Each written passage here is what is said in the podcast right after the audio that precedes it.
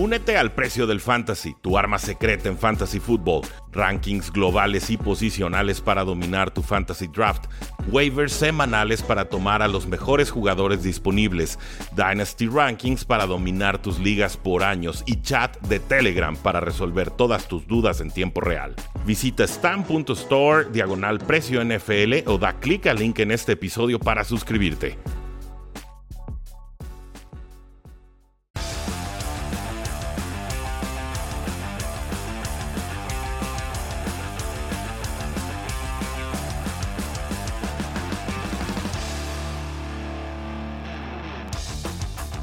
Saludos a todos y bienvenidos a un programa más de Cuarta y Gol, donde la NFL no termina y nosotros tampoco. Mi nombre es Rudy Jacinto, me encuentran en Twitter como arroba NFL y el día de hoy tendremos las lecciones NFL de semana 7 con Carlos Rosado, un episodio que normalmente subo los martes, pero esta vez me quise esperar un día. ¿Por qué? Porque tenemos una negociación secreta, oculta, misteriosa y que ya por fin podemos revelar al mundo y es que Gol acaba de sumar a un enorme aliado a su causa. Se trata de la aplicación móvil Joker, la más rápida para hacer el super y quitarte el antojo.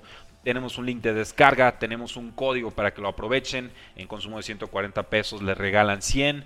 Hay un paquete de cervezas fantástico, de 6 cervezas artesanales de Minerva que llegan súper descontadas para primeros usuarios. Híjoles, en verdad eh, estoy enamorado con la aplicación. No es porque estén ahorita de sponsor, sino porque ya me sorprende el, el pitch de venta, ¿no? O sea, sin pedido mínimo, sin costos de envío y te llega en 15 minutos.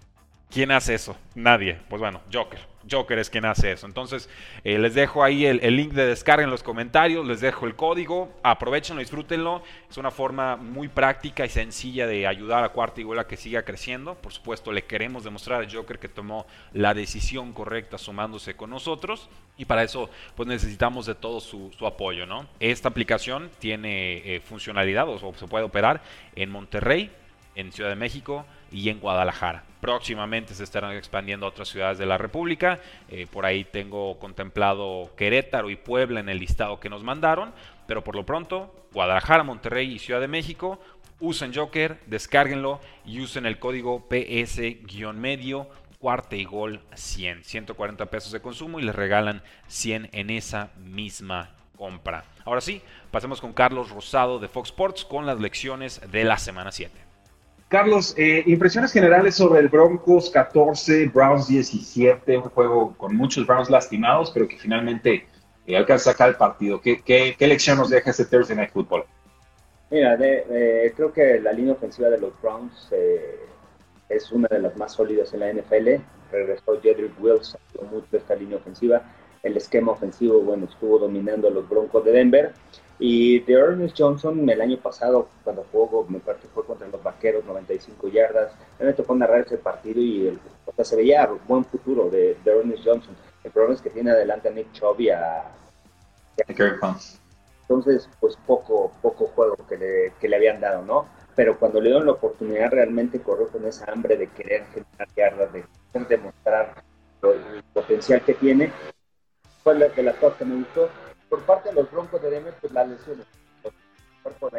Para tú detener la carrera, necesita, la línea defensiva necesita hacer el trabajo sucio, necesita cruzar rápidamente la línea de golpeo, pero los que al final tienen que llegar a atacar los linebackers. Y con tantas lesiones creo que no tienen profundidad, incluso creo que acaban de contratar a alguien ayer, Broncos de Denver, y este y creo que es eh, es el problema de los Broncos, una defensiva que se veía de las más sólidas en la NFL, de eh, equipo que te podía detener, robar balones, pero bueno, las lesiones afectaron mucho. Y a la ofensiva, pues Teddy Bridgewater no es, no, no sé por qué no han sido más agresivos en esa posición de coreback, buscar a alguien más o por qué no se llevaron a Justin Fields en el draft. Eh, sé que les gustaba mucho Patrick Surtain y Justin Fields no les convencía completamente, pero creo que hubiera sido hecho mejor trabajo que lo que está haciendo Teddy Bridgewater, que no va profundo, que no va vertical, que son pases cortitos, es un coreback.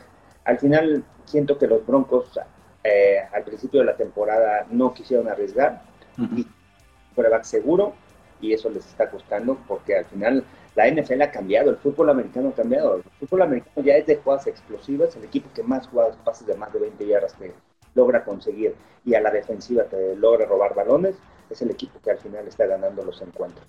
Sí, de Game Manager es muy difícil ganar ahorita en la NFL moderna, lo tengo claro. Eh, saludos a todos que están conectando al Instagram Live. Tyson López nos dice, saludos señores, a darle, cómo no.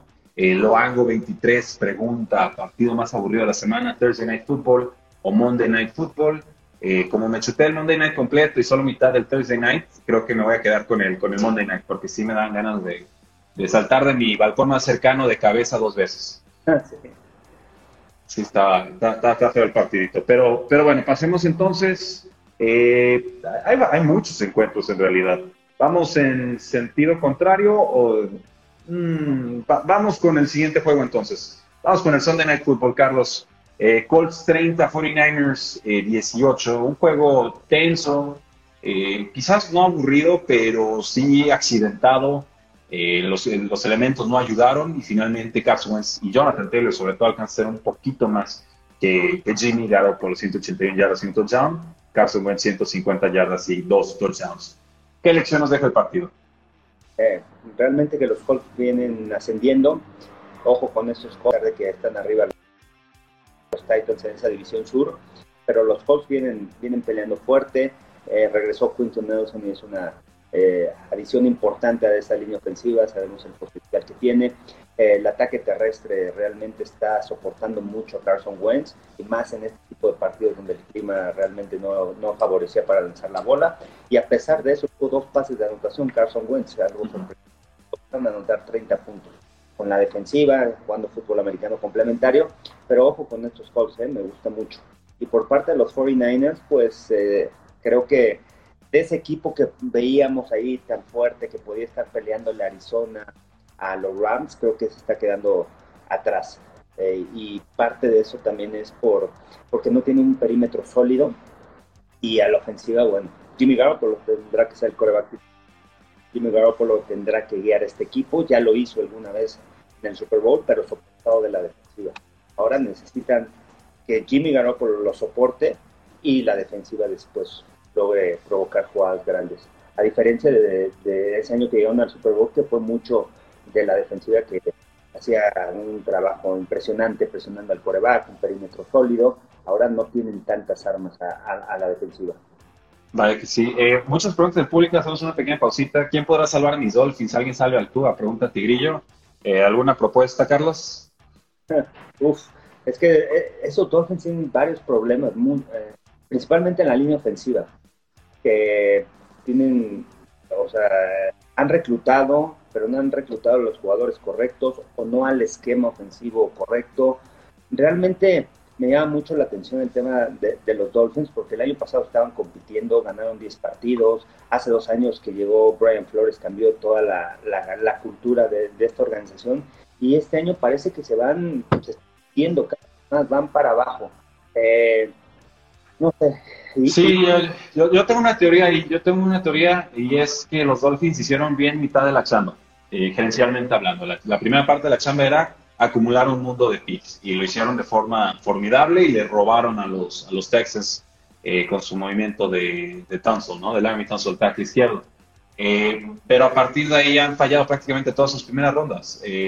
a ver lo que sucede con Tua, pero yo ya veo muy desencantado al equipo con él y, y no hay Kinogli, eh, Austin Jackson, hay un montón de nombres de primera ronda desde hace 3, 4 años que no han funcionado. Entonces, eh, los picks son muy bonitos, pero hay que, hay que convertirlos en jugadores que puedan ser aprovechados por menos un porcentaje de bateo del 50%, ¿no? Por eso se supone que acumulas picks. Eh, a eso le sumamos, o sea, porque eso ha mermado sobre todo la línea ofensiva, que es putrefacta, eh, en la secundaria no están generando tantas entregas de balón, están generando algo de presiones, están generando algo de, pases bloqueados, que son el preámbulo para llegar a ese punto de, de los sacks, de los fumbles y, de las intercepciones, pero no están convirtiendo esas entregas como el año pasado. Entonces lo resiente todo el equipo, quedan muy, muy expuestos, siempre han permitido muchos yardas, me parece, pero eh, pues bueno, ahora sí los, los resultados no acompañan, Carlos. Y, y, a mí lo que me llama la atención es que siguen jugando a la defensa cobertura personal y les están haciendo yardas. El año pasado les demostró los Bills de Búfalo que si les iban a jugar contra ellos personal, Dix, Bob Beasley, decían hacer un montón de yardas. En los dos juegos realmente los, este, los aplastaron y siguieron. Cuando se enfrentaron otra vez a los Bills, les volvieron a jugar cobertura personal. Confían mucho en su esquema defensivo, pero realmente cuenta de las armas que tienes a la defensiva. Xavier Howard sí, un gran corner, realmente muy buen corner, pero Byron Jones del otro lado le pagas más que Howard y no es ese, eh, ese corner dominante o no el que se adapte al esquema. Todos son buenos atletas, todos son grandes atletas en la NFL, pero la clave y la clave de los equipos exitosos es ponerlos a ellos en el lugar correcto, en el esquema ofensivo, defensivo correcto. Si no, realmente no van a funcionar. Y eso es lo que creo que está pasando en los Dolphins y se está casando mucho con ese esquema defensivo. Demasiado. Ahí, bueno, solo la acotación, Falcons ganó 30-28, otra vez pierde Dolphins con una patada en el último eh, segundo. Carlos, voy a pasar al, Monday Night Football. Santos 13, Seahawks 10, un partido fatal, desangelado, horrible, espantoso. Eh, a ver quién era más malo entre Winston y Gino Smith. Finalmente yo les doy el empate técnico. ¿Qué aprendiste de este juego? Que estuvo divertido el Eli Manning y Peyton Manning. Realmente cuando estuvo Tom Brady fue creo que lo más emocionante del partido. Sí. No, realmente Gino Smith creo que no es esa pieza. Necesitan buscar otro coreback. Este, y sin Russell Wilson aprendimos que los Seahawks no son nada. no, no, literal, tú lo dijiste, ¿eh? Nada, nada es la palabra correcta. Yo, yo. Energía, ni fuerza, ni actitud, ni se les da una identidad en el equipo, cometiendo errores. ¿Cómo cometes ese error? Dos. No te muevas. Deja que él. Es un pateador, eso era un pateador que era su primera que, este, field goal en la NFL. ¿Qué es lo que haces como coordinador de equipos especiales? A ver, no se mueva déjenle que él, ya está presionado porque es su primera patada de entrada. El clima no le favorecía.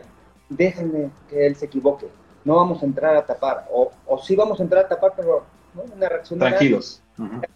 Quieren, no, no estamos este, eh, enfrentando a un Justin Tucker, un, un pateador de ese calibre. Entonces, fue un error ahí lo que cometen, un error de, de concentración, un error de mal cocheo, y, este, y bueno, ese creo que fue la jugada que refleja la temporada de los Seahawks, ¿no? Esta campaña sin Russell yo, yo, tengo otra jugada, Carlos. El Marquis Blair en una captura a, James Winston, ya los habían detenido en tercera oportunidad en campo rival. Eh, ya está completamente controlado no hay ni forma de que se pudiera hacer la pelota. Tenía la espalda hacia su lado de la anotación al que tenía que moverse y llega literal de, como de cinco yardas para atrás y le clava el casco al, casco de, Winston, le marcan 15 yardas de castigo y entonces avanza la, la, serie ofensiva y entonces llegan a ese escenario de patada en el que fallan. Lo, lo trágico aquí, lo, lo tragicómico diría yo, y no lo digo con gusto, es que Marquín Blair se, se, truena el tendón patelar en unas cuantas jugadas más adelante, ¿no? Entonces yo reflexiono en Twitter y digo, eh, pues bueno, va a tener mucho tiempo para reflexionar en su, su, error, porque a partir de ese error estuvo en el campo y en ese estar en el campo estuvo su, su gravísima lesión, que es, yo creo que es de las más complicadas para, para un atleta. Y es que, eh, viendo el, análisis de Marquis Blair, eh, cuando lo reclutan del colegial, era uno de esos profundos que baja mucho a taclear y que mete el casco. Era uno de, sus, de sus focos rojos que le estaban viendo dentro del scout. Y son cosas que, bueno, tú tienes que darte cuenta cuando, como coach, te pasan el scout de qué jugadores es lo tienen sus cualidades, sus, fortalezas, sus debilidades, todo. Un resumen de cada jugador y ver esos puntos, ¿no? Esos focos rojos, ¿sabes qué? Entra a y entra a taclear mucho con el casco, baja, pega mucho con el casco, ok, tienes que mejorar. Y además los Seahawks fueron de, la, de los primeros que implementaron el nuevo tacleo sin meter el casco. Eh, en vez de cruzarlo, meterlo al hombro interno y después hacer y después girar sin meter el casco totalmente y taclear con el hombro. Este, eh, todos los coaches o varios de los coaches con la gente de rugby hicieron ese, ese nuevo, e, e, esa nueva forma de taclear a los jugadores. Y bueno, y al final, bueno, llega un jugador así con esas características y al final les cuesta, ¿no? Pero, o sea, ¿cómo esos detalles tan importantes, esos detalles tan pequeños en donde tú evalúas a los jugadores cuando salen del colegial y de repente te hacen esos mismos errores en el profesional? Entonces, son cosas, que, detallitos que hay que corregir. Sí, no, y errores de cocheo, ¿eh? Yo, yo aquí decía que quería agarrar como piñata varios coaches. El primero de ellos va a ser Pete Carroll eh, qué ganas de correr sin tener juego terrestre. ¿eh? O sea, primera oportunidad de correr, segunda, eh, corro, tercera pasar con Gino Smith en, tercer hilar. O sea, eh, ya evoluciona, compadre. Los Santos no permiten correr. Claro, claro. últimos años contra el ataque terrestre.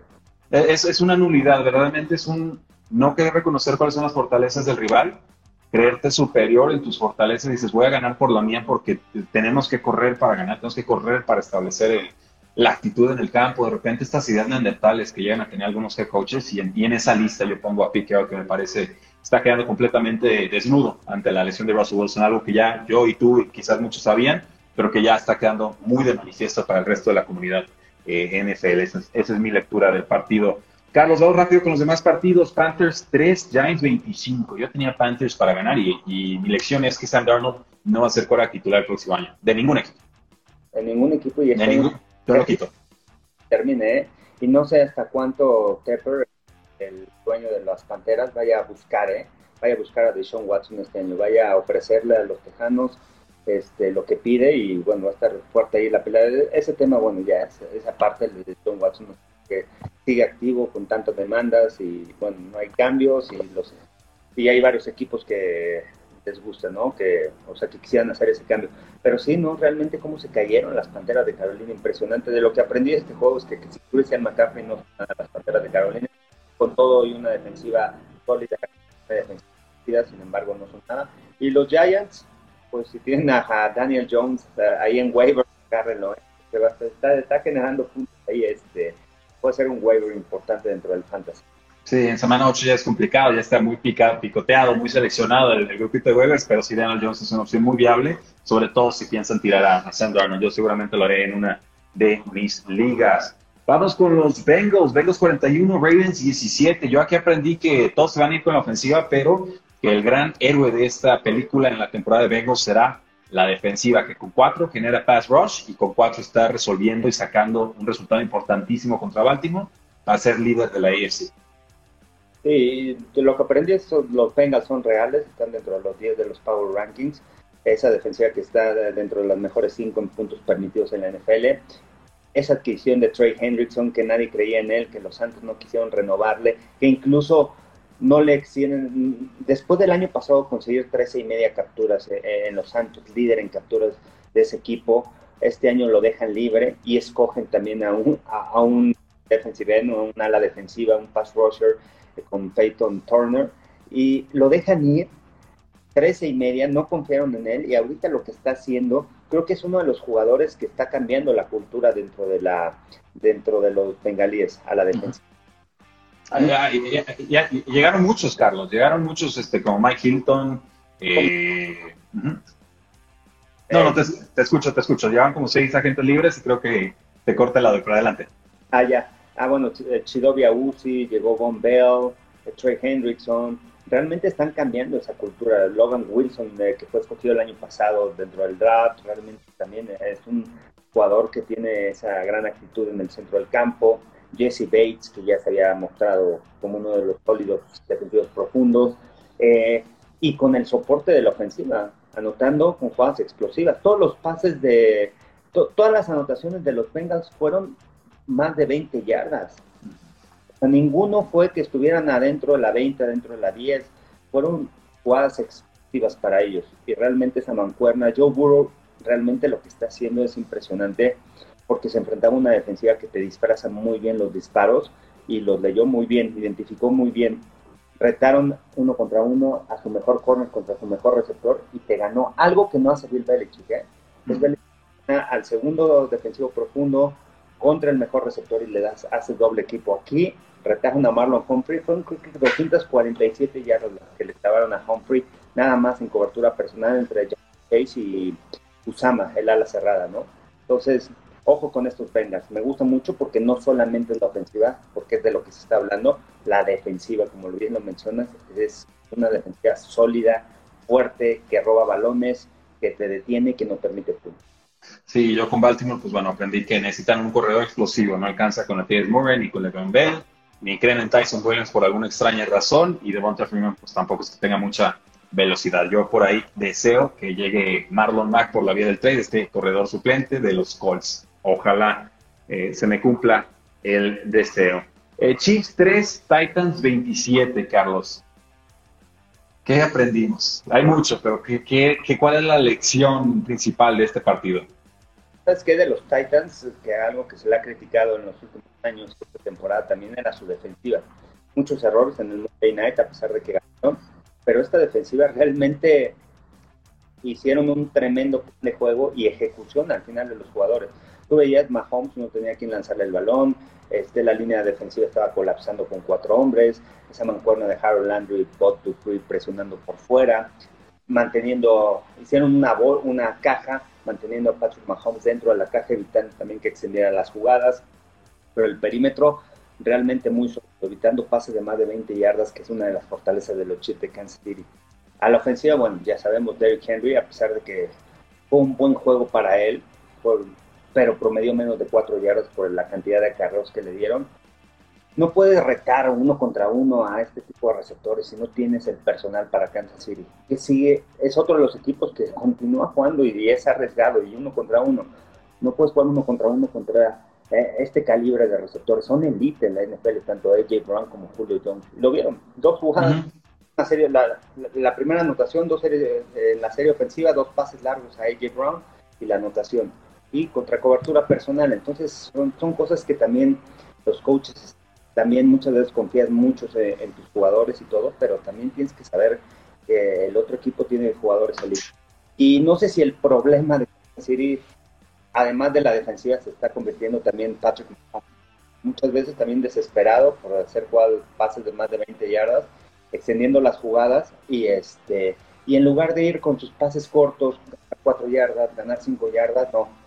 Quiere extender la jugada, lo tengo ahí sí, pero no voy a ganar tanto quiere hacer una jugada grande y bien los intercambios de balón.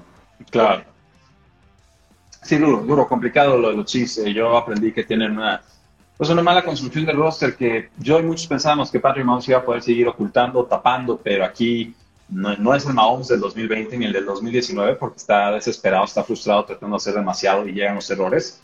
Eh, y con, el, con la versión 2019-2020 creo que tampoco le hubiera alcanzado a estos Chiefs para ser ahorita líderes divisionales. Entonces, eh, a buscar el camino, a buscar respuestas, a buscar refuerzos, pero estos Chiefs, si sacan nueve victorias ya como van, creo que, deben de dar las gracias, porque la verdad este roster es, es, de lo peorcito de la NFL en el costado defensivo. Es, es, verdaderamente terrible. Eh, nos dice Cargo L, no teníamos dinero con lo de Trey Hendrickson, a lo que diría cierto, pero sí le, sí le dieron el franchise tag a Marcus Williams, ¿eh? o sea, tampoco es como que si lo buscaban no lo encontraban. Yo, yo creo que por ahí este, los Saints tenían, no, más bien fue una decisión ejecutiva y ya después el dinero fue como el argumento. Sí, claro, y tienes que buscar, ¿no? La forma, ¿no? De cómo reestructurar los contratos, cómo moverte, saber qué jugadores. Al final, bueno, claro, tenían, bueno, tenían una decisión difícil porque también el año pasado fueron con Ramsey, le extendieron el contrato con Alvin Camara. Es que fue una Camara que quedó junto, ¿no? Alvin Camara, William Marshall Latimore este, entonces tenías que tomar ese tipo de decisiones, pero estás hablando de alguien que te estaba presionando al coreback. Además, bueno, tienen a Marcus Davenport, tienen a, Cameron Jordan, pero ninguno de ellos consiguió lo que hizo Trey Hendrickson en esta defensiva, sin jugar todo el tiempo, ¿eh? sin estar jugando todo el tiempo. O sea, a lo que voy es que fue productivo, fue un jugador que es productivo en el terreno de juego y que merecía ese dinero. Claro, no, no, de acuerdo, de acuerdo. Si les está gustando el programa en vivo, nos quedan algunos partidos por analizar.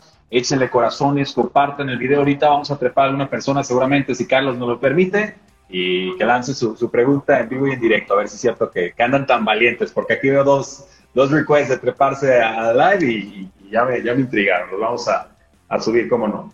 Patriota 54, Jets 13, se lastima Zach Wilson, estará fuera de dos a cuatro semanas, juega Mike White, un cero a la izquierda, un touchdown, dos intercepciones y por alguna extraña razón los Jets, eh, pues bueno, haciendo un trade por Joe Flaco, pagan una sexta ronda por repescar al Flaco que dejaron ir el, el offseason pasado, que puede convertirse en una quinta ronda si juegan muchos snaps. Eh, ¿Qué hacen los Jets? ¿Por qué?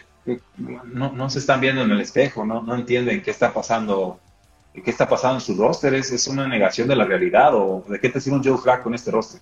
Y es todo, ¿no? También el, el staff de cocheo joven, experiencia Robert Saleh, Mike LaFleur, eh, no sé, no, no, sé el tema de los Jets, yo esperaba mucho más, yo esperaba mucho más, le ganaron a los Titanes, ¿eh?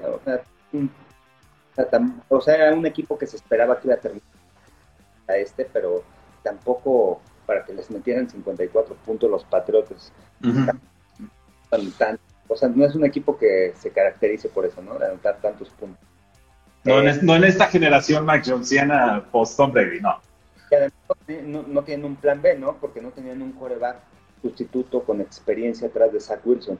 Creo que hay, hay algo que no, no ponemos atención muchas veces o es cuando reclutan los coaches en la NFL un quarterback novato, necesita soportarlo atrás con alguien de experiencia. Es fundamental para aprender todo lo que se vive como jugador profesional, aunque tus características sean de titular, que vayas a ser el titular. Necesitas el soporte de un segundo equipo, porque tampoco sabes cuándo viene la lesión. Y ahorita no tenían solución los Jets. No.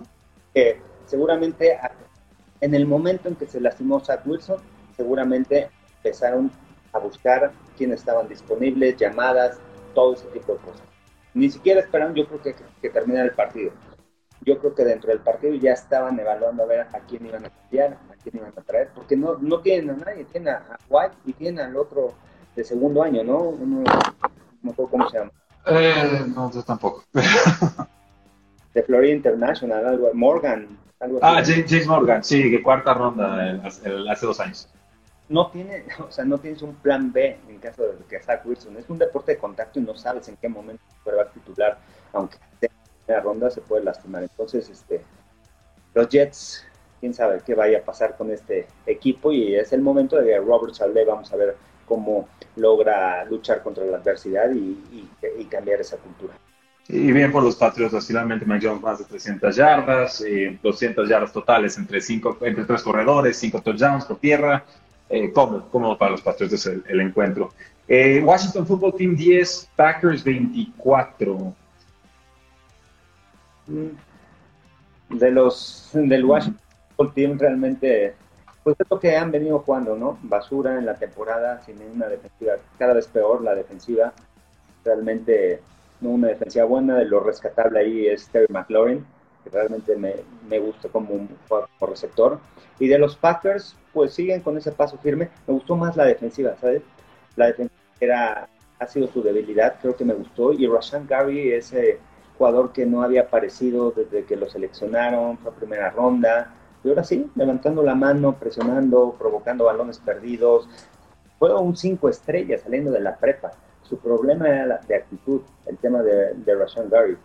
Rashawn Gary se pudo haber ido mucho antes dentro del draft, a pesar de que fue en primera ronda, mucho antes uno de los mejores pass rushers, pero el tema de su actitud, de lesiones, de no jugar al 100% cada jugada. Entonces, eso mismo le sucedió cuando llega a la NFL. Sí tiene adelante a Sadarius Smith, Smith, pero tenía las cualidades físicas para competir. Ahora sí está demostrando que puede ser y ojalá que mantenga ese nivel semana tras semana. Ahora se enfrentan a los Cardenales sin Davante Adams, Así que es una base importante lo que representa Davante Adams, parece.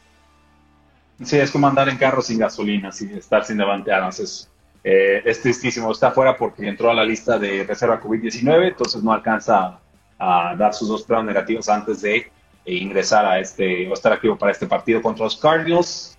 Thursday Night Football contra el equipo invicto de la temporada. Qué lástima, para mí esa iba a ser una buena evaluación. Para Cardinals, sinceramente, creo que, que ya no lo va a hacer ni modo. Eh, Lions 19, Rams 28, pelonero los Lions se adelantaron en el marcador. Yo en este partido aprendí que un equipo que es sumamente inferior en talento y en las apuestas tiene que saber cuándo y cómo arriesgar y los Lions lo hicieron. Patada corta la consiguen, engaño de despeje consiguen, después en la segunda mitad también lo vuelven a intentar, consiguen. Eh, no los felicito porque lo consiguieran o no, eso, eso siempre está a volado del destino o, o de la situación puntual, sino por el hecho de entender que estaban tan desfavorecidos que tienen que arriesgar tres veces con esa clase de jugadas para tratar de compactar tanto el encuentro. Y, casi les funciona, solamente que Matthew Stafford y Cooper Cup fueron mucha pieza ya en la segunda mitad. Y, y, muchas veces cuando arriesgas y cuando dices, ya, ya no tengo nada que perder, está dando también un mensaje a tus jugadores. Confío en ustedes, confío en que pueden hacer la jugada grande, confío en que nos podemos arriesgar y podemos ganar en cualquier momento. Y creo que eso es un buen mensaje ¿no? de, de Campbell, que lo hemos criticado mucho o que hemos hablado de que no es este head coach de, la nueva escuela, que es coach de la vieja escuela, de, de pitch antes del partido, de salir así con todo prendido los jugadores, pero este creo que eso le da confianza también a los jugadores y de seguir peleando en la temporada. A seguir, no hay, no hay más, ¿no? O sea, semana tras semana, salir con esa misma actitud, no sabes cuándo te va a funcionar y cuándo puedas empezar a ganar. Eso. Eh, ¿Va, a ganar un juego Lions esta temporada, Carlos? Yo creo que sí, y va a ser muy importante porque si gana uno antes de que semana 17, 18, si gana uno antes, va a ser muy importante lo que puedan hacer, porque eso al final como equipo te da confianza y aunque seas un equipo malo, te da la confianza otra vez de esperanza de que puedes ganar y, ojo, porque podrían ganar más. ¿Te acuerdas de, esa temporada cuando los Dolphins con Brian Flores empezaron, creo que 0-7? Igual, no ganaban, no ganaban, no, y de repente empezaron a ganar uno y pum, pum, empezaron en una buena. No quiero decir que vayan a llegar a postemporada, pero necesitas, más cuando eres coach, head coach novato y tienes un nuevo staff de coacheo, tienes nuevos jugadores, hay nuevo coreback, entonces creo que esa confianza es muy importante que, que la puedan tener los Lions. Vale, que si nos quedan tres juegos por analizar, no se despeguen, vamos a trepar a gente al Instagram Live. Si les está gustando, manden corazones, compartan el video, sigan a Carlos, sigan a Cuarta Gol, como no. Eagles 22, Raiders 33, se hacen ya Joe Flaco, Gardner Minshew queda como quarterback número 2. Y pregunto, Carlos, esto es mi lección. ¿Veremos a Gardner Minshew de titular con Eagles este año? No sé si como titular, pero yo creo que sí lo vamos a ver en algunos partidos. ¿eh? de acuerdo. Tiene experiencia. También me, tuve la energía también de la, de la ofensiva y eso ayuda mucho. Aunque Jalen Hurts es bueno ahí en el equipo, pero no es un coreback, no es un coreback titular en NFL, Jalen Hurts. Y lo tiran al ruedo muy rápido, un equipo sin experiencia. Y ayer estaba escuchando a Michael Lombardi a hablar de, del tema de, de las Águilas de Filadelfia, mucha razón, ¿no? Cuando tú traes a un staff joven, necesitas también traer gente de experiencia. Nick Siriani este, es un, nunca había sido head coach en la NFL, está muy joven, apenas el año pasado fue coordinador ofensivo en, los Colts, pero las jugadas las mandaba Frank Reich, este, y entonces necesitas alguien de experiencia para jugar, para el fútbol situacional, para diferentes este, situaciones dentro del partido, entonces creo que es importante para el equipo de las Águilas de Filadelfia porque todo su staff de, de coacheo, su coordinador defensivo, este Jonathan Gannon, también muy joven, también sin experiencia en la NFL, sin experiencia como coordinador defensivo, sin liderar un grupo así. Entonces, no es nada fácil, necesitas este, coaches con experiencia y son de las cosas que, que, que, aprenden, ¿no? Como organización. Y los Raiders realmente sólidos, ¿eh? Sin, sin Darren Waller, una ofensiva que al principio de la temporada utilizaba tres alas cerradas, se les lastimaron dos, solamente con uno, y a pesar de eso, haciendo un buen trabajo. Y me ha gustado lo que he visto de Alex Leatherwood como guardia, ya que lo cambiaron de guardia porque de tackle, que realmente de tackle lo expusieron mucho. Y los Raiders ahí están, Derek Carr buena temporada la que ha tenido y con estos Raiders que ahí también se meten, ¿no? Dentro de los 10 de los Power Rankings. Sí, yo creo que está jugando bien, sobre todo por la forma en la que respondió después de la salida de John Gruden. Y sí, con Águilas aprendo que están muy rebasados su head coach y que si esto no cambia pronto va a ser un, one and done. Lo van a, despedir a pesar de que Lori tiene normalmente mucha paciencia con sus coaches. Creo que es una situación insostenible la que están eh, viviendo y me sabe mal por Jalen Hurts que creo está mejorando, pero tampoco es que el equipo le esté ayudando mucho para, para brillar y ser adecuadamente eh, evaluado. Será titular en algún equipo, si no con Eagles, creo que en otra franquicia. Oye, ¿qué, te parece, no? La defensa de los Raiders, realmente lo que hacen Crosby y Yannick Ngakwe, esa pareja está brutal. O sea, sin, ser, sin ser así que hijas elite, están convirtiendo en esos elite, ¿no? Uh Roger, como ya lo mencionaba Trey Hendrickson, como Max Crosby, como Yannick Ngakwe, que están ahí en ese nivel peleándole a un este Paul Miller, a un Khalil Mack, a, ese tipo de, jugadores elite. Son, son peligrosos, son muy, muy peligrosos. Creo que no hay mucho que decir de este juego. Bucaneros 38, Osos 3. Eh, cualquier equipo que anota 3 puntos tiene que verse en el espejo. Y pues creo que Nagy no tiene espejos. No, sí, no, no, no. Realmente perdió 5 balones Justin Fields. ¿Cuántos fueron culpa de él? ¿Cuántos fueron culpa del esquema ofensivo? No lo ponen en la situación eh, adecuada. Y por parte de los Bucaneros, realmente semana, cada semana me impresiona más Tom Brady, ¿no? Eh, estuve analizando sus pases, la anticipación que tiene. Ayer en Impacto analicé el pase 600.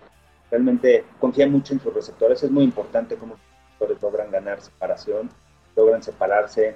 Este, fueron agresivos dentro de la yarda 10. ¿Cuántos fueron? Cuatro pases de anotación fueron a la yarda 10. Este, pero el ball placement, el lugar en donde pone el balón eh, Tom Brady, realmente me está sorprendiendo mucho. O sea, yo creo que eh, ni en su año de MVP, que fue en el 2007, eh, se ha visto así, ¿no? Con esas cualidades físicas y más la experiencia, bueno, eso te lo da los años, ¿no? El conocimiento, la anticipación a las coberturas defensivas, a los disparos. Pero la manera de jugar y de colocar el balón, el toque de los envíos, realmente creo que está en su mejor nivel. Yo nunca lo había visto en esa forma, ¿eh? Sí, está, está, está en un, punto muy dulce de su, de su carrera, 600 pases de touchdown, nuevo récord, y cada que juega y respira, pues un récord nuevo seguramente será anunciado en la televisión. Y por último, Carlos Texans 5, Cardinals 31, y aquí lo que quiero comentar es que lo más importante de este resultado, este marcador, es que nunca antes en la historia de la NFL se había dado un 5 a 31. Entonces a esto se le llama scorigami, y es cuando se da un marcador, un resultado que nunca antes en la historia se había eh, conseguido. Aquí, por supuesto, para caer en 5 necesitamos un gol de campo, necesitamos un safety y que el equipo no vuelva a anotar un punto, ¿no? Y entonces, gracias Texans por la, por la oportunidad de ver un nuevo marcador en la NFL. Y aparte iban ganando, ¿no? 5-0, 3, por ahí estaba el partido. Sí, estuve ahí, este, estaba monitoreando. Y bueno, demostró Arizona, bueno, sabíamos que era un juego que podía dominar y este, al final dominaron, dominaron atrás y este, a los Cardenales muy sólidos, ¿no? Un, realmente un fútbol americano. Cuando hablas de un buen equipo de fútbol americano, que se refiere que tiene defensiva, defensiva, equipos especiales, que juegas fútbol americano situacional, que juegas fútbol americano complementario, o sea, que sabes tomar decisiones correctas en el terreno de juego, que logra robar balones y dejarla a tu ofensiva en buena posición de campo, que generas puntos con ofensiva, con equipos especiales. Entonces creo que lo veo muy completo. Así que me parece que después del jueves en la noche, sin Davante Adams en casa, pueden seguir.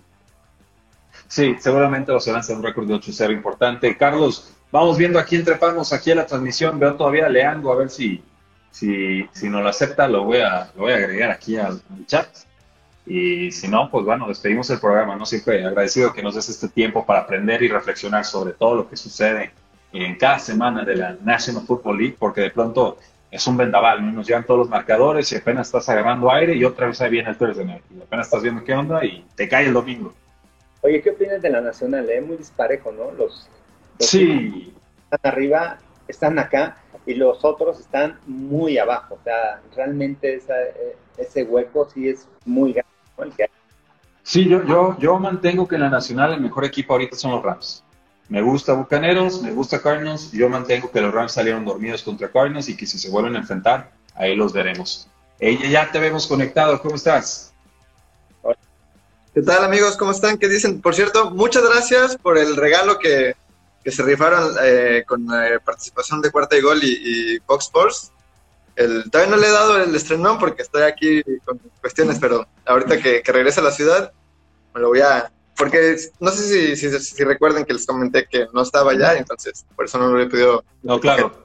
Pero muchas gracias. ¿eh? Está, mira, este, se está refiriendo a un giveaway que hicimos con Fox Sports, ¿no? También gracias al productor José eh, y a Carlos y todo el equipo de Fox. Nos regalaron dos este, kits de asado, ¿no? Una mochilita fantástica y demás. Eh, había muchos participantes. Curiosamente, Ángel Tigrillo Márquez se llevó la otra y ahorita que está en estudio lo veo con su mochilita de Fox Sports para todos lados, haciendo el gimnasio y es una cosa verdaderamente cómica y divertida. Pero felicidades. ¿Alguna pregunta que tengas para Carlos o para mí? Bueno, eh, hace ratito preguntaba a Carlos, soy fanático de los Cardinals, y este, le preguntaba a Carlos que si el jueves estarás para el partido de, de, la narración. correcto, todos los jueves ahí estoy en Fox Sports, así que me toca este Buen juego, ¿eh? Buen juego, a pesar de que no juegue Davante Adams, va a ser muy bueno. Buen partido. ¿Le vas a ver los Cardenales? a los Cardenales de los Contaditos. El único acapulqueño, estoy seguro, que es, de, los, de, los Cardinals. Eh, ¿Cómo ven al equipo? Me parece que ha sido una gran sorpresa para todos. Por ahí algunos lo mencionaban como caballo negro, pero me parece que ha sido superado totalmente las expectativas de lo que se tenían en el inicio. Sobre todo por la secundaria, ¿no? Que no daban nada por ella. Me parece que ha hecho un trabajo, un fantástico trabajo. Eh, sí, yo, yo, diría, bueno, me parece un equipo muy peligroso Cardinals. Yo soy de los que todavía se están amarrando. Yo siento que no debería ir invicto Cardinals, aunque siga con un récord de 6-1, 5-2. O sea, siento que el juego contra Vikingos ha estado peligroso.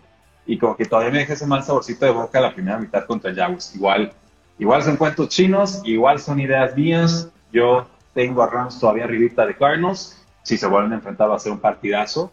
Eh, y estoy abierto a que me caen en la boca los Cardinals, que es un equipo que me cae muy bien, ¿no? Porque he tenido colaboradores muy cercanos que le van a los Cardinals, pero todavía hay algo ahí como que una, una cierta inconsistencia a lo largo del partido que me cuesta superar. Creo que es eso. Yo creo que además tienen profundidad y han sabido resolver las lesiones que han tenido. Y eso es lo que me ha gustado y eso es lo que ayuda a un equipo a llevarlo al Super Bowl o a la final de la conferencia. Se lastimó Rodney Hudson, que realmente estaba haciendo un extraordinario, el mejor centro de los mejores tres y se lastima, entra Max García y de repente parece que no pasó nada. O sea, siguen corriendo el balón de manera eficiente, le han dado protección a Kyler Murray. Murray lo que ha hecho a la ofensiva realmente necesitas un coreback que tu equipo le tenga confianza y realmente lo que ha hecho Kyler Murray extendiendo jugadas, eh, madurando dentro de la bolsa de protección, no cometiendo errores todas las armas que tiene con todas las piezas, pero al final es el líder y tomando decisiones correctas. Y la defensiva fue igual, ¿no? También se lastima cuando está Chandler Jones y está Marcus Golden y está JJ Watt, la energía de la defensiva. Eh, los linebackers son unos monstruos, se mueven demasiado rápido. Jordan Hicks, que el pasado bajó mucho, este año otra vez levantó la mano. Collins, no, yo soy aquí el titular y el capitán de la defensiva ha demostrado que es sólido. Isaiah Simmons ya lo conocíamos el año pasado Clemson.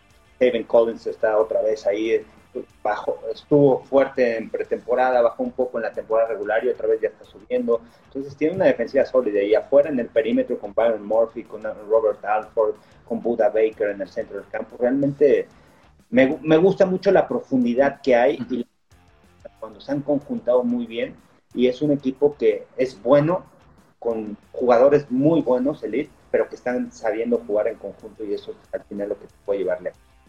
Buenísimo, buenísimo, Carlos. Me parece que es la, lectura correcta y completa y te fuiste ahora sí que de línea en línea. A mí me encanta lo que está haciendo Christian Kirk, aunque fuera en su cuarto año, qué, qué gusto verlo jugar. Me gusta que revivan a AJ Green. Yo pensaba que ya no le queda nada en el tanque porque su año con Bengals fue muy, muy pobre, por no decir otra cosa más, más escandalosa. Eh, y están funcionando. Y ahora le metes un Zach Ertz que se estrella con touchdown. Y no creo que vaya a ser la pieza principal del equipo, ni mucho menos, pero va a ser un taller muy útil, que, igual o, más útil que, que tristemente el, ya lesionado Max Williams. ¿no? Pero pues gracias por tu pregunta. Eh, bienvenido siempre a tu, a tu casa y tu familia. Sigue participando por los giveaways de Fox Sports y, y de Cuarto y Gol, que ya vieron que sí son de, de veras. ¿eh? Se va a echar la, la carne asada este domingo. Pues mucho gusto. Un abrazote. Igualmente. Pues, Carlos, también muchas gracias por haberse acompañado el día de hoy. ¿Cómo te podemos buscar en redes sociales? Estoy en Twitter como arroba Carlos Rosado v, bueno, Twitter, TikTok e Instagram arroba Carlos Rosado v, Facebook Carlos Rosado 15 y en YouTube Carlos Rosado Sports. Buenísimo, a mí me encuentran en Twitter como arroba NFL. Síganos también en Instagram, por supuesto, cuarto y gol. Síganos en TikTok también, ya estamos subiendo videitos de un minutito, no bailando, pero sí haciendo toda clase de comentarios con humor negro y información NFL, creo que les va a gustar, tiene un toquecito muy particular, un sello muy rudo el, el, asunto, pero bueno, sigan disfrutando esta semana, disfruten por supuesto el Thursday Night Football, véanlo con Carlos Rosado y todo el equipo de Fox Sports, porque la NFL no termina y nosotros tampoco. Cuarto y gol.